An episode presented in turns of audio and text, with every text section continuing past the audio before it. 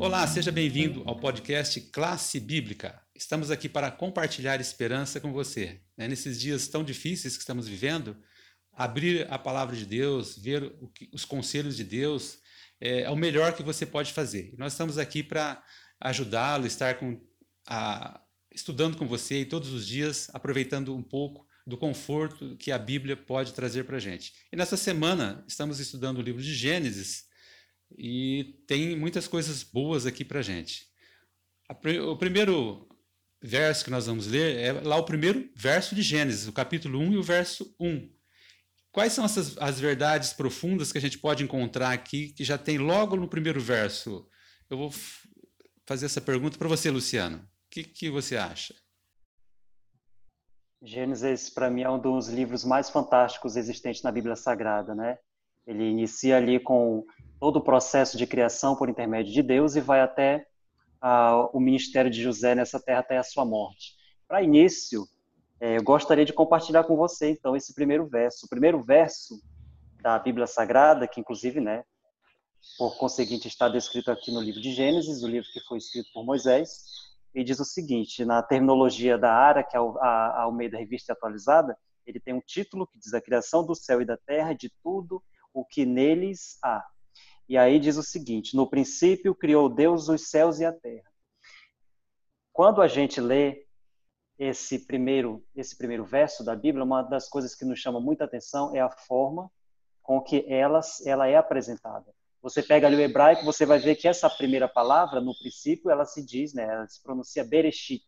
Então, Bereshit é isso, significa no princípio. E o princípio, então, é sempre o início, tudo aquilo que vai ser iniciado. Então, Deus, ele começa a sua apresentação na Bíblia Sagrada sobre o início da nossa história, a história da humanidade, né? A criação da Terra.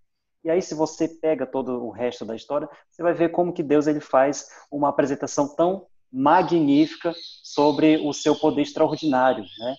Então, a gente tem a criação da Terra, a criação de tudo que nela há e a própria criação do homem. A gente começa a entender então que alguns alguns nós ali eles se desenlaçam para o nosso entendimento e a gente percebe nesse momento também que as escrituras sagradas elas se contrapõem né, integralmente aquilo que a teoria evolucionista de Charles Darwin ela nos ensina.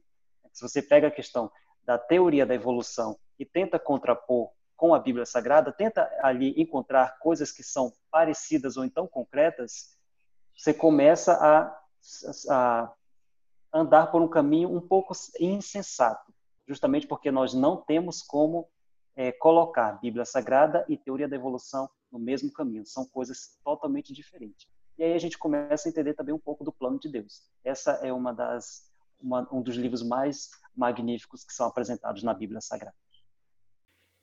É, a gente vê aí praticamente a origem de tudo, né, no ponto de vista criacionista, né, de como Deus nos apresenta e infelizmente, né, como você mencionou muito bem, né, a gente está vivendo numa fase da história da humanidade com ah, essas teorias, eh, principalmente aí, ah, vindo de Darwin, né, que realmente desvirtuaram toda a ideia bíblica, principalmente a palavra princípio, que a gente já vê logo no primeiro verso.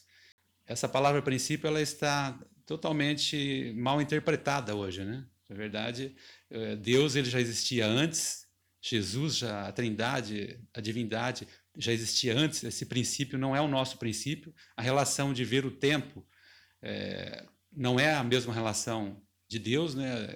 Muitas pessoas se atrapalham nesse ponto. É, o tempo como nós o conhecemos, ele é um, um tempo para para nossa vida aqui, né? Ele foi criado ali na criação.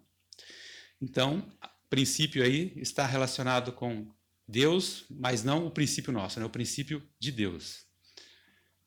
E qual que foi o agente principal da criação? A gente vai entrar num ponto muito importante agora que tem a ver até com o verso principal que nós lemos ontem, lá de João 1, 1 a 4.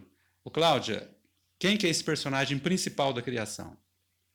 Eu vou complementar a leitura de João, que foi da abertura do sábado, com Hebreus capítulo 1, verso 1 e 2, que diz assim, ó: Havendo Deus outrora falado muitas vezes de muitas maneiras aos pais pelos profetas, nesses últimos dias nos falou pelo Filho, que é Jesus Cristo, a quem constituiu o herdeiro de todas as coisas, pelo qual também fez o universo. Então, o próprio livro de Hebreus é que dá uma dica, né? O agente, né, criador, o agente que foi né, o principal ali foi o próprio Jesus Cristo, né? E eu, eu acho fantástico, né? Os três estavam envolvidos, mas nessa questão do, da, da, criação ali, o próprio Jesus Cristo. E, e, é, e, é, interessante porque a proximidade de Jesus com o ser humano desde a criação, né? ele está ali no, como agente da criação, e a gente tem toda a história maravilhosa, Jesus encarnando, né? se tornando né, um ser humano, se tornando homem para salvar a, as suas criaturas. Então, o agente principal ali é o próprio Jesus. A Bíblia diz que todas as coisas foi feitas por meio dele, né? E nada do que se foi feito se fez sem ele. Então, por meio de Jesus Cristo, Deus fez o universo.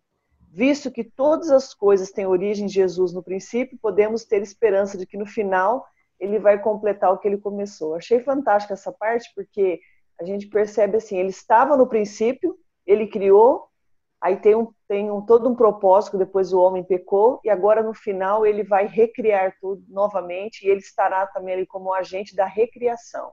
Então isso nos dá muita esperança. Ele está conosco em todo esse processo, apesar do ser humano ter saído fora do plano original de Deus, né?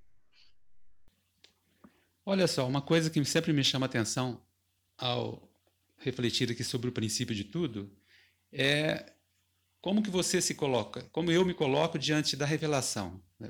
As pessoas elas ah, acabam não percebendo é, no engodo, né, na mentira que elas acabam acreditando e de como isso tem tudo a ver com a com o seu interior, de como ela vê Deus, como, como ela se relaciona com as pessoas.